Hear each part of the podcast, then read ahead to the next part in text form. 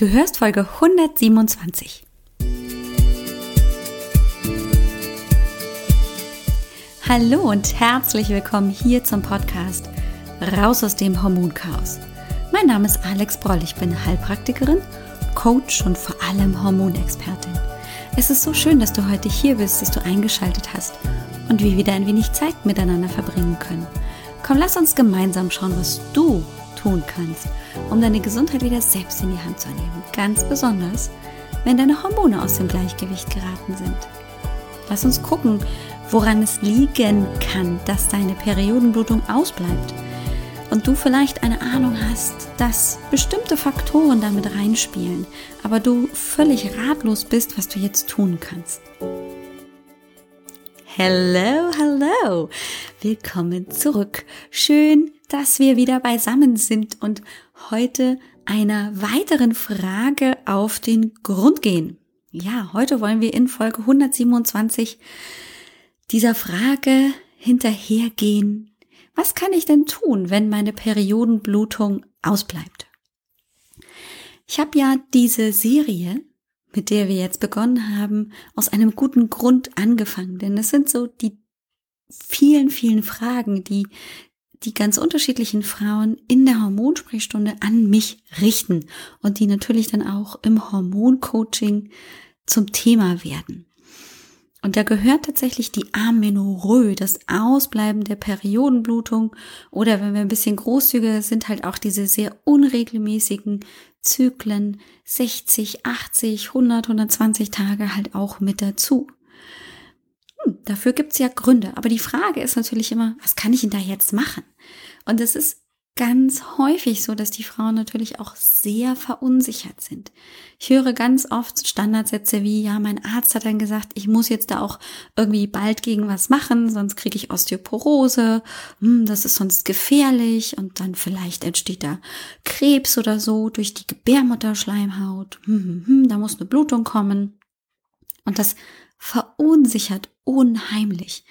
Ähm, gerade wenn es dann so aus dem Kontext gerissen wird und wenn die Frau gar nicht die Zeit hat, beim Arzt nachzufragen, warum ist es denn ein Problem, wenn die Periodenblutung ausbleibt? Warum schmeißt er denn jetzt so eine, mit einem Wort wie Osteoporose um sich?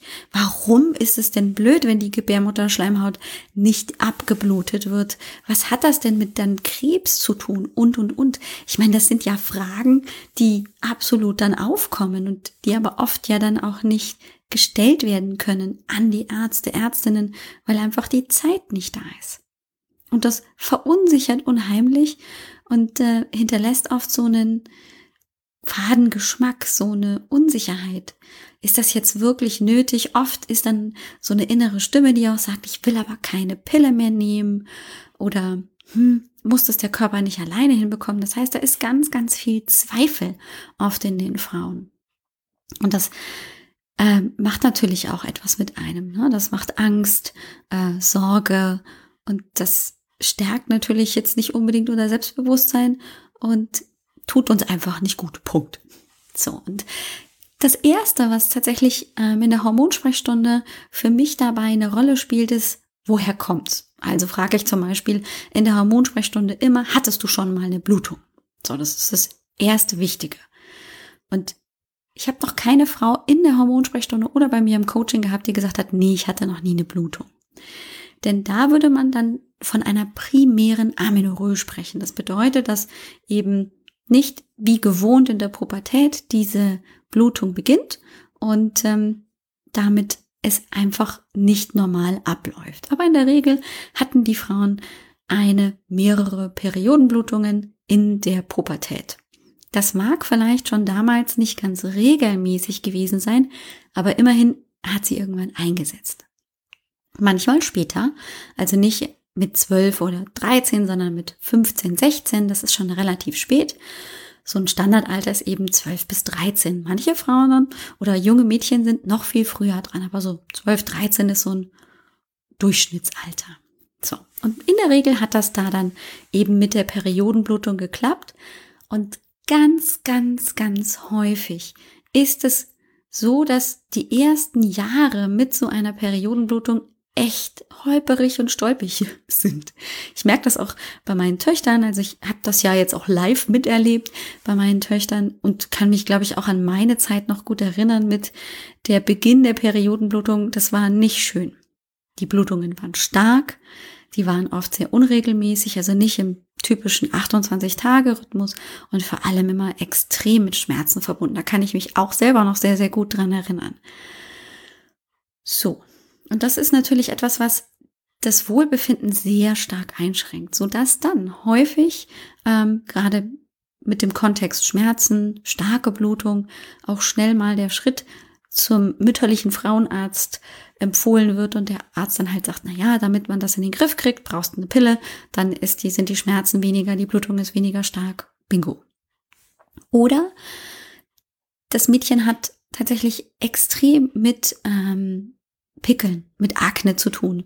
Und da gibt's ja inzwischen eben auch antiandrogene Pillen, die dann eben auch dagegen eingesetzt werden. Und so kommt das junge Mädchen in einem relativ jungen Alter zur Pille.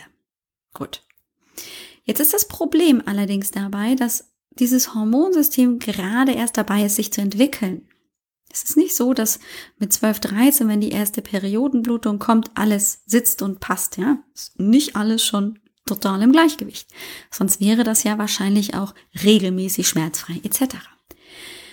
Und das braucht eine ganze Weile, bis das regelmäßig funktioniert. Das sind nicht nur zwei, drei Monate, sondern eher zwei, drei, vier Jahre. In der Zeit normalisiert sich der Zyklus, der Rhythmus. Es normalisiert sich auch tatsächlich eben vielleicht die Stärke der Blutung. Vor allem aber passt sich auch die Gebärmutter an. Sie fängt auch an zu wachsen. Es kommt vielleicht noch weiter zur Brustbildung etc. Die Hormone, die also praktisch mit der Periodenblutung so präsent und deutlich werden, dass die jetzt im Körper aktiv werden, die haben dann immer noch zu tun. Wenn jetzt tatsächlich im jugendlichen Alter schon die Pille dazu kommt, dann wird dieser Wachstumsentwicklungsprozess im Prinzip unterbrochen. Und genau das ist dann häufig die Problematik, wenn nach einer ganzen Zeit der Pilleneinnahme plötzlich die Pille abgesetzt wird. Dann ist der Körper immer noch im Zustand äh, wie zu Beginn bei der Einnahme der Pille. Hm. Und das System muss sich halt erstmal so rütteln und schütteln. Ich erkläre das immer mit so dass das System dann so sagt, so, was, ich bin jetzt dran? Äh, nö. Also, na, ich habe das doch jetzt, das ist schon so lang her. Hm, muss ich mich jetzt mal ganz doll erinnern, wie das jetzt ging. Hm, und dann funktioniert das halt nicht mehr so gut. Und das ist ein ganz häufiger Punkt, warum zum Beispiel nach dem Absetzen der Pille häufig diese Periodenblutung nicht mehr sofort anspringt.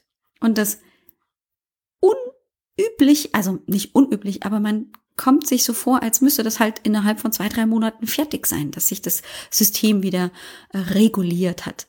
Hat's aber nicht. Es ist manchmal so, dass ähm, dieses sich neu regulieren, setteln, praktisch auf Neustart drücken, echt auch mal ein oder zwei Jahre dauern kann. Und häufig spielen natürlich auch noch andere Faktoren mit eine Rolle. Und grundsätzlich, also, wie gesagt, ähm, ist es wichtig äh, zu wissen, war schon mal eine Blutung da. Primäre Amenorrhoe wäre jetzt nicht so gut. Dann gibt's da irgendwie vielleicht einen Kommunikationsfehler zwischen Hypophyse und Eierstock so generell, dass überhaupt auch gar keine Releasing-Hormone etc. freigesetzt werden. Das ist aber ganz, ganz, ganz selten der Fall. Wenn es nicht die primäre, primäre Amenorrhoe ist, dann ist es die sekundäre Amenorrhoe. Das heißt, es tritt einfach auf, obwohl schon mal eine Periodenblutung da war gut. Und dafür gibt es natürlich mehrere Ursachen. So ein ziemlich nachvollziehbarer Grund ist eine Schwangerschaft. Hm? Dass da dann keine Periodenblutung stattfindet, ist uns, glaube ich, beiden klar. Nächster Punkt, auch ziemlich nachvollziehbar ist, hm, wenn ich in einem gewissen Alter bin und meine Menopause erreicht habe. Plötzlich bleibt da die Blutung weg. Da weiß Frau dann halt noch nicht genau, wo ist sie denn jetzt? Ist das jetzt die Menopause? Ist das nun unregelmäßiger Zyklus? Wenn allerdings die Periodenblutung über zwölf Monate weggeblieben ist, dann sagt man, das war jetzt die Menopause. Da gibt's auch manchmal so ein bisschen Schwankungen, dass das dann sich ein bisschen länger hinzieht, dass dann nach neun Monaten plötzlich wieder die Periodenblutung einsetzt. Aber das sind ziemlich klare Hinweise, dass es nicht mehr lange hin ist, bis also wirklich die Periodenblutung komplett ausbleibt. Gut. Zwei Punkte, die natürlich dann auch ziemlich offensichtlich sind. Die Frau, die schwanger ist, weiß dann in der Regel Bescheid mit dem Schwangerschaftstest und ähm, die Frau mit der Menopause hat einfach ein entsprechendes Alter und kann sich das dann vermutlich erklären. Manchmal ist tatsächlich auch hier natürlich ähm, das unüblich früh. Es gibt ja auch diese verfrühte Menopause. Ähm, das kann also dann schon Ende 30, vielleicht Anfang 40 einsetzen. Ähm, man kann sich das noch nicht wissenschaftlich erklären, warum das bei manchen Frauen der Fall ist. Hier empfehle ich also, wenn es ganz, ganz unüblich ist oder eben sich bestimmte Symptome da auch noch zeigen, Schlaflosigkeit, Hitzewallungen, Stimmungsschwankungen, das, was man vermutet, was die Mutter vielleicht eben auch hatte, aber das ist bei dir halt auch noch nicht so lang her, ähm, man sich das nicht so recht erklären kann, ist es auf jeden Fall schlau, zum Frauenarzt mal zu gehen und da mit einem Hormonstatus, zum Beispiel die Releasing-Hormone abchecken zu lassen, LH, FSH, das Anti-Müller-Hormon, Inhibin B, um hier einfach Klarheit zu haben. Denn man kann anhand dieser Werte sehr genau sagen, ähm, wie sieht's denn aus mit meinen möglichen Wechseljahren. Gut. Auch das kann man eben dann abklären. So, dann gibt's aber natürlich andere Gründe auch, warum zum Beispiel bei jungen Frauen Anfang 20, Ende 20, 30er, irgendwie so, ähm, tatsächlich die Periodenblutung auch ausbleibt. Das kann tatsächlich daran liegen, dass bei den Hormonen im Hormonhaushalt das Testosteron anfängt, die erste Geige zu spielen.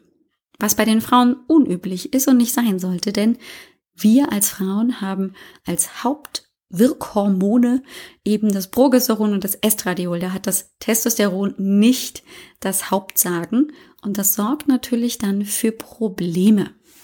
Ein hoher Testosteronspiegel sorgt eben für diese ausbleibende Periodenblutung, für unregelmäßige Zyklen. Häufig haben die Frauen allerdings dann natürlich auch andere ähm, Bereiche, die nicht in Ordnung sind, wie eben dann äh, extreme Akne, Haarausfall, Haarwuchs an Stellen, wo Frau das nicht haben möchte. Ähm, und blöderweise muss man auch da oft hingucken über einen Speichel- oder Bluttest, um das eben verifizieren zu können. Das heißt, auch da brauche ich ein bisschen Hilfe, damit ich das eben auch feststellen kann. Und da passt natürlich auch die Diagnose PCO mit rein. Ne? Frauen mit einem PCO-Syndrom, mit einem polyzystischen ähm, Ovar, mit vielen Zysten im Eierstock. Ähm, da ist es tatsächlich so, dass auch hier eben häufig, nicht immer, aber sehr, sehr häufig der Testosteronspiegel hoch ist ähm, und damit dann auch der Insulinspiegel ansteigt. Und das dann eben auch zu weiteren äh, Folgen sorgt. Da entwickelt die Frau eine Insulinresistenz, eben auch weitere Herz-Kreislauf-Erkrankungen, metabolisches Syndrom, Übergewicht und solche Sachen. Ähm, da gibt's auch viele ähm, Möglichkeiten der Diagnose. Auch hier muss man natürlich immer sehr differenziert gucken, was ähm, passiert bei der Frau. Es gibt einfach verschiedene äh, Herangehensweisen und äh, Verdachtsdiagnosen, die man dann in der Regel auch einfach versucht auszuschließen oder eben zu bestätigen. Also ist eine Untersuchung beim Arzt auf jeden Fall im Zweifel schon ein wichtiges Hilfsmittel. Genauso wie eben zum Beispiel ein Hormonspeicheltest. Dann haben wir die Pille gerade schon so ein bisschen erwähnt. Die kann ganz deutlich für ein hormonelles Chaos sorgen, weil eben praktisch dieser Arzneistoff, der bis dahin das Hormonsystem bestimmt hat, ähm, wegfällt und plötzlich das eigene wieder loslegen soll und gar nicht weiß, was es zu tun hat. Und das macht natürlich Probleme. Da ist dann häufig ähm, die auch die Kommunikation zwischen Hypophyse, Hypothalamus und Eierstock gestört, dass einfach die Botschaften, die da eigentlich hin sollen, Richtung Eierstock nicht mehr ankommen. Und das sorgt natürlich dafür, dass das Estradiol nicht arbeiten kann, das Progesteron dann nicht zum Zug kommt, weil gar kein Eisprung stattfindet, etc. Da wie bei allem empfiehlt sich natürlich eine Diagnostik. Also auch da eben sich zu überlegen, ähm, Blut- oder Speicheltest. Ich bin ja tatsächlich eine große Verfechterin eines Speicheltests, weil man das mehrmals am Tag machen kann, weil ich damit tatsächlich einfach auch die freien Hormone ähm, diagnostizieren und bestimmen kann. Und im Blut habe ich einfach eine andere Umgebung, habe ich andere Inhaltsstoffe, die mir Auskunft darüber geben, was in meinem Körper passiert. Dann gibt es tatsächlich noch die hypothalamische Amenorrhoe. Das ist also tatsächlich ein, auch eine Kommunikationsstörung zwischen Hypothalamus und eben auch Eierstock, das eben als Über Übersteuerung zentrale Hypothalamus, darunter sitzt die Hypophyse, ähm, nicht die richtigen Botschaften gesendet werden und im Eierstock halt es heißt, nee, Freunde, wir machen hier keinen Eisprung und gar nichts so, wir haben dafür gar keine Zeit. Hier setzt man tatsächlich häufig ähm, bestimmte Faktoren voraus, die ein, mit einer hypothalamischen Amenorrhoe zusammengehen. Und meistens sagt man, ähm, entsteht tatsächlich diese hypothalamische Amenorrhoe bei Frauen, die extrem unter Stress stehen. Und dabei meine ich nicht nur den mentalen Stress, sondern auch den körperlichen Stress. Also man kann das häufig erkennen bei Frauen, die sehr, sehr schlank sind, vielleicht sogar untergewichtig sind, die ähm, auch sehr sportfreudig sind, die viel und intensiv trainieren, sich wenig Pause gönnen, also wirklich auch körperlich dann ähm, Stress ausüben auf den Körper, also mit ihrem Training und natürlich auch sehr ernährungsbewusst sind. Das heißt, sie da sehr auf ihre Ernährung achten, Kalorien zählen ähm, und dadurch eben auch häufig ähm, eben ihre Figur halten, sehr körperbewusst eben sind und damit aber ein extremes Stresspotenzial auf den Körper ausüben, weil eben die Regeneration oft viel zu viel zu kurz kommt. Ja, und das kann man sich im Prinzip ganz einfach dann erklären, wenn dein Körper im Stress ist, wirklich im akuten, lang anhaltenden Stress, dann wird er den Teufel tun und dafür sorgen, dass jetzt hier auch noch eine Schwangerschaft funktioniert, dass dein deine Reproduktionsorgane hier fehlerfrei arbeiten, damit du im Zweifel in dem Stress noch eine Schwangerschaft hier mit noch mehr Stress ähm, durchstehst, nie im Leben. Also das ist nur ein ganz nachvollziehbarer Effekt, der schützt sich in dem Fall einfach am besten selbst. Ja. Und wie ich es gerade schon gesagt habe, ist es also wichtig, anhand so dieser Differenzierung, wo ist denn das Problem? dann auch eben meine Diagnostik betreibe. Dass ich eben nicht so Orakel von wegen, oh, könnte PCO sein oder hm, ja, hm, hm, hm, weiß ich nicht, sondern dass ich eben mich bewusst damit auseinandersetze. Ist es vielleicht schon so gewesen, dass ich schon zu Beginn meiner Periodenblutung als junges Mädchen vielleicht äh, mit Akne zu kämpfen hatte, so dass PCO vielleicht sich damals schon entwickelt hat, kann es auch sein, weil das ich einfach weiß, dass ich gerade erst die Pille abgesetzt habe, dass da eben äh, ein Faktor dazwischen spielt und mir mein Hormonsystem durcheinander bringt. Oder bin ich vielleicht jemand, der extrem viel Sport treibt, sehr ernährungsbewusst äh, unterwegs ist und genau damit eben auch Stress auf meinen Körper ausübe. Und da gibt's viele Möglichkeiten, wie ich dann vielleicht auch einfach ein paar Zahlen, Daten und Fakten mir be besorgen kann, nämlich über einen Hormonspeicheltest, ein Cortisol-Tagesprofil, vielleicht ja auch sogar eine Darmdiagnostik, gerade im Bereich Stress äh, leidet der immer sehr darunter, dass wir so hardcore mit ihm umgehen, mit dem Darm, aber natürlich auch mit dem Körper selber. Ähm, das heißt, ich brauche natürlich einfach auch Angriffspunkte, mit denen ich arbeiten kann, um dann zu entscheiden, was sind denn die wichtigen und die richtigen Angriffspunkte. Klar, bei PCO macht man dann häufig auch noch eine äh, Ultraschalldiagnostik, um diese Zysten im Eierstock nachweisen zu können. Dann gibt es eben auch die Blutuntersuchungen für die Releasing-Hormone, die ich eben nicht im Speichel untersuchen kann. Das heißt, das ist Schulmedizin und ähm, naturheilkundliche ja, Analysemittel, die nicht mal so sehr naturheilkundlich sind, sondern einfach nur weitergehen, als nur aus dem Blut die Werte zu nehmen, ähm, die da miteinander verbunden werden können. Und dann habe ich nämlich Faktoren und Angriffspunkte, mit denen ich arbeiten kann, dann kann ich das nämlich differenzieren. Dann ist es halt nicht nur eine Amenorrhoe, sondern eine Amenorrhoe aufgrund eben des Absetzen der Pille. Eine Amenorrhoe, weil ich weiß, oh ja, ich war in den letzten Jahren brutal unter Stress und, und, und. Und dann kann ich an diesen Punkten sehr viel besser ansetzen. Habe ich zum Beispiel eben ähm, hier ein PCO-Syndrom dann ähm, gilt es vielleicht, die Insulinresistenz in den Griff zu bekommen mit Inositol, vielleicht eben auch mit ähm, zusätzlich Sport, mit Zuckerreduktion, mit Aufbau meines Darms. Also da gibt es viele Herangehensweisen dann. Ähm, es gibt auch Nährstoffe und natürlich auch ähm, Phytostoffe, die äh, Berberitze. Berberis ist da zum Beispiel auch einfach gerne genommen und manchmal genau das Richtige, um eben diese Regulation der Hormone wieder ins Gleichgewicht zu bringen.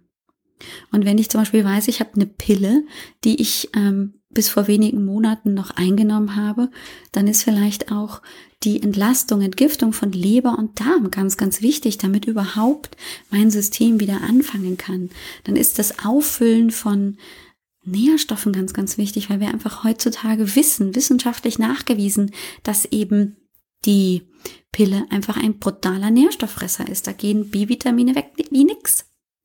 Das ist also ganz, ganz wichtig. Oder zum Beispiel auch, wenn ich weiß, ah, das ist ein Stressthema bei mir, dann ähm, muss ich natürlich auch an der Stressachse arbeiten. Und da geht es nicht nur darum, eben mental mich daran eben irgendwie ähm, dann aufzuhalten, sondern auch körperlich das, was der Stress bisher so auch verursacht hat, wieder auszugleichen. Mit Nährstoffen, Adaptogene einzusetzen. Vielleicht auch ähm, mit eben einer Ernährungsumstellung, mit mehr Nährstoffen, auch aus meiner Nahrung, mit Makronährstoffen auch zu arbeiten, worauf der Körper schnell zugreifen kann, dass er sich nicht immer so abmühen muss, um zur Energie zu kommen. Ne? Und das sind ganz, ganz wichtige Faktoren, die wir nicht unterschätzen dürfen, die einfach das Raus aus dem Hormonchaos so viel leichter gestalten kann, weil sonst ist es wie so im Trüben tappen, ja, dann versuche ich halt irgendwas zu machen, oh, und dann funktioniert das nicht und dann ist das blöd und dann versuche ich das nächste und das hat alles so irgendwie keine Struktur oder eben auch nicht den gewünschten Effekt. Und das macht natürlich mit uns auch was. Ne? Das ähm, schürt unsere Ängste weiter. Wir sind ähm, unzufrieden, eben auch verunsichert und natürlich auch frustriert, weil nichts vorwärts geht und ähm, können tatsächlich dieses Problem nicht wirklich greifen. Und ähm, ich bin absolut jemand, der sagt, begreife das Problem, suche nach den Ursachen und dann kannst du sehr viel gezielter einfach auch dagegen vorgehen, kannst du eben loslegen mit den richtigen Maßnahmen. Und das ist, finde ich, ein ganz, ganz wichtiger Punkt, der gerne übersehen wird, wenn man halt einfach sagt, na, ich habe eine Amenorrhoe, sag mir mal, was du jetzt, was ich jetzt machen kann. Ja, das ist eben von vielen Faktoren abhängig. Und es gibt nicht das One Fits for All ähm, sondern ähm, eben dieses ganz eigene, den ganz eigenen Weg daraus. Und ähm, der hat auch ganz viel damit zu tun, sich mit sich selber zu beschäftigen. Körperlich, dass man versteht, wow, krass, was hat denn das eigentlich mit meinem Körper über die Jahre gemacht? Sich da einfach auch mal so ein bisschen demütig hinzustellen und zu sagen, wow, krass, der hat das eigentlich ganz gut geregelt. Ja, er läuft gerade nicht mehr optimal, aber ähm, eigentlich hat er das echt gut hingekriegt. Wenn er das nämlich nicht gut hingekriegt hätte, dann wäre ich schon viel länger total am Boden.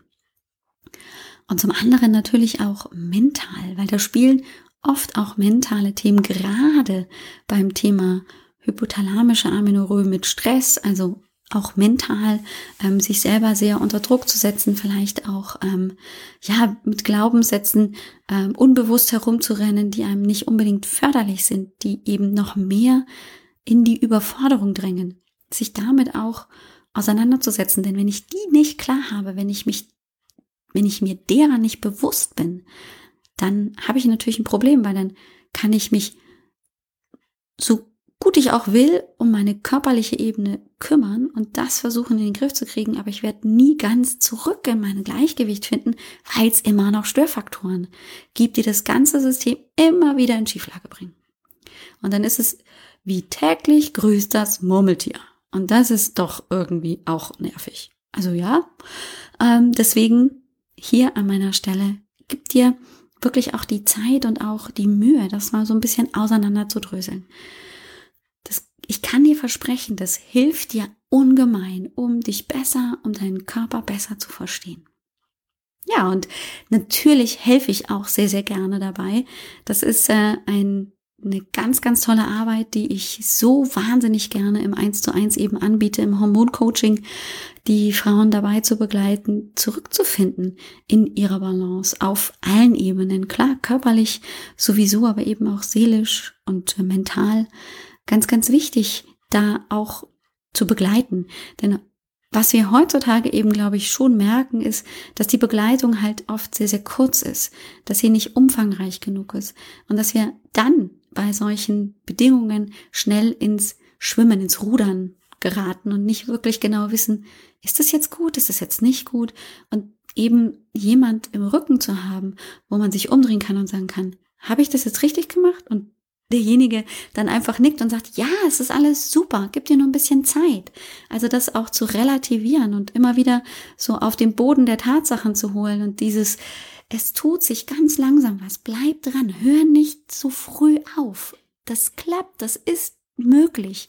Gib dir noch ein bisschen Zeit. Das ist unheimlich ähm, stärkend für die Person, die sich die Hilfe sucht und natürlich auch für mich, einfach zu sehen, hey, das tut unheimlich gut, dass ich hier auch unterstützen kann und einfach auch sehe, dass da was passiert. Ich habe ja als Coach einfach den ganz großen Vorteil, dass ich eben nicht da drin stecke, dass ich einfach von außen drauf gucken kann und sehr viel besser auch differenzieren kann, was tut sich denn da gerade. Also ich kann das Vorher und das Nachher sehr viel besser erkennen, weil ich halt nicht da drin stecke, sondern dann wirklich punktuell sehe, boah krass, vom letzten auf den jetzigen Termin ähm, hat sich plötzlich dieses und jenes getan. Und meine Klientin sagt, stimmt, jetzt wo du sagst, fällt es mir erst auf und boah, krass, jetzt ist es gar nicht mehr da. Also ähm, genau dafür ähm, ist es, glaube ich, so wichtig, sich auch darüber mal Gedanken zu machen, möchte ich vielleicht äh, genau das auch in Anspruch nehmen und dabei auch noch die Möglichkeit haben, einfach schneller voranzukommen. Denn dieses im Trüben Fischen hat ja auch immer den Nachteil, dass es leicht sein kann, dass ich gegebenenfalls halt wieder irgendwie ähm, eine Abweichung, eine Umkehrung oder irgendwie irgendwo entlangkomme, was mir vielleicht gar nicht dient. Und ähm, jemanden an der Seite zu haben als Experte, der sich einfach sehr in diesem Thema auskennt, erhöht natürlich die Erfolgschancen ungemein. Also deshalb lade ich dich natürlich zum zuallererst sehr, sehr gerne zur Hormonsprechstunde ein. Und wenn du sagst, ja, das klingt total cool und ich möchte das auch wirklich ganzheitlich angehen und wirklich eng zusammenarbeiten, mich nicht auch alleingelassen fühlen, dann bist du, glaube ich, auch genau richtig, eben die Hormonsprechstunde zu nutzen. Und da erzähle ich dir ganz viel über die Möglichkeiten der Zusammenarbeit, natürlich auch über die Kosten und wie sich das dann auch ähm, alles strukturiert und für dich einfach sinnvoll sein kann. Da möchte ich dich wenn du das wirklich, wenn dich das interessiert, sehr, sehr, sehr gerne einladen. Ähm, alles, was du dafür tun musst, ist auf www.alexboll.com-sprechstunde zu gehen.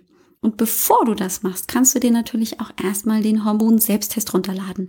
Auf www.alexbroll direkt auf der Startseite gibt's diesen kostenlosen Selbsttest, die PDF-Checklist ähm, auf sieben Seiten, wo du einfach zu, zu Beginn einen groben Überblick bekommst und erstmal auch mit Begrifflichkeiten vielleicht ähm, in Berührung kommst, wo du sagst, ah, es gibt einen Progesteronmangel und oh, Cortisoldysregulation und das hängt dann dahinter. Also auch so ein bisschen das zu differenzieren, was gehört eigentlich zu was, damit du ähm, nicht mehr nur mit, ah, ich habe irgendwas mit den Hormonen rumläufst, sondern das auch ein bisschen besser benennen kannst. Das gibt unheimlich viel Sicherheit, weil dann plötzlich klar wird, oh, ich bilde mir das nicht nur ein, sondern das ist echt ein Problem. Da freue ich mich riesig drauf. Du hast heute Folge 127 gehört. In den Shownotes findest du es unter www.alexbroll.com-127. Ja, und dann bleibt mir an dieser Stelle dir einen ganz, ganz tollen Tag, eine super Woche zu wünschen und ich drücke dich ganz doll, mach's gut und ciao, ciao. Dir hat dieser Podcast gefallen? Dann wäre es großartig, wenn du diesen Podcast mit deiner 5-Sterne-Bewertung auf iTunes unterstützt.